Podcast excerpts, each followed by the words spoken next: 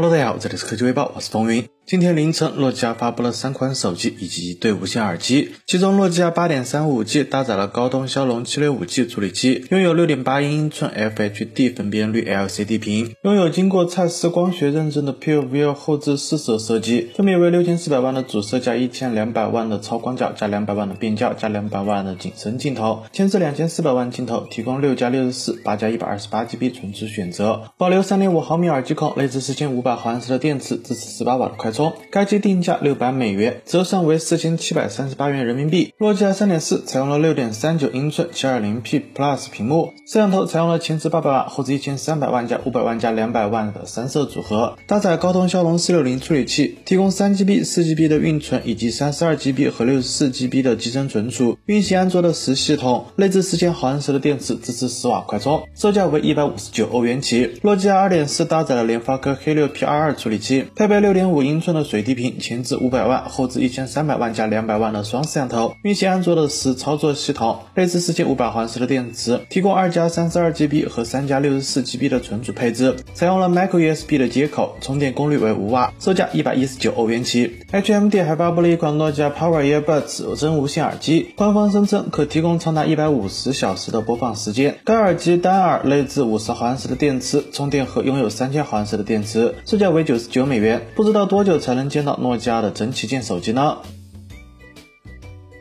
据媒体报道，在今天举办的华为全连接大会上，华为轮值董事长郭平接受媒体采访时表示，华为手机芯片每年要消耗几亿只，还在寻找办法。美国制造商也在积极向美国政府寻求许可。麒麟九千库存用完之后，如果目前的精灵尚未有转机，华 Mate 系列将成为麒麟高端旗舰的绝唱。据悉，高通正在向美国政府申请许可。郭平表示，高通一直是华为重要的合作伙伴，过去十几年，华为一直在采购高通的芯片。如果可以，很乐意用高通芯片生产华为手机。此外，对于华为是否会投资芯片制造领域，郭平表示，华为有很强的芯片设计能力，乐意帮助芯片供应链增强设计、制造、材料等方面的能力。要是明年的华为旗舰也用上了骁龙旗舰处理器，不知道各家厂商还有什么区别了。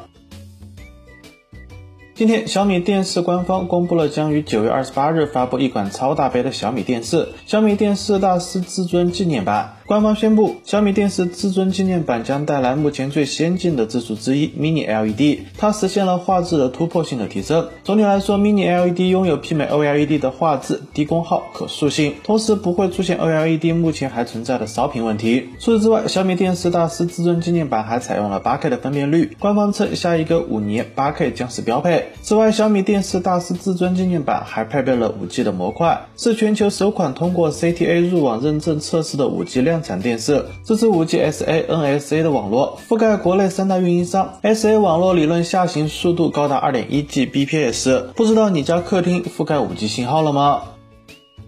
本月初，中兴率先发布了屏下摄像头手机中兴 Exynos 25G，是业界第一款量产商用的屏下摄像头机型。今天，Realme 副总裁、全球营销总裁徐奇在网上晒出了自家的屏下摄像头手机。照片显示，这款手机上方全视屏，没有摄像头等开孔。而对于网友的相关提问，徐奇也并未正面回应。目前，小米也公布了第三代屏下相机技术，预告明年将会量产。可以看到的是，屏下摄像头是全面屏时代的最佳方案。在中兴 Exynos 二十五 G 之后，也将会有更多的屏下摄像头手机亮相。不知道 iPhone 多久会出屏下摄像头的呢？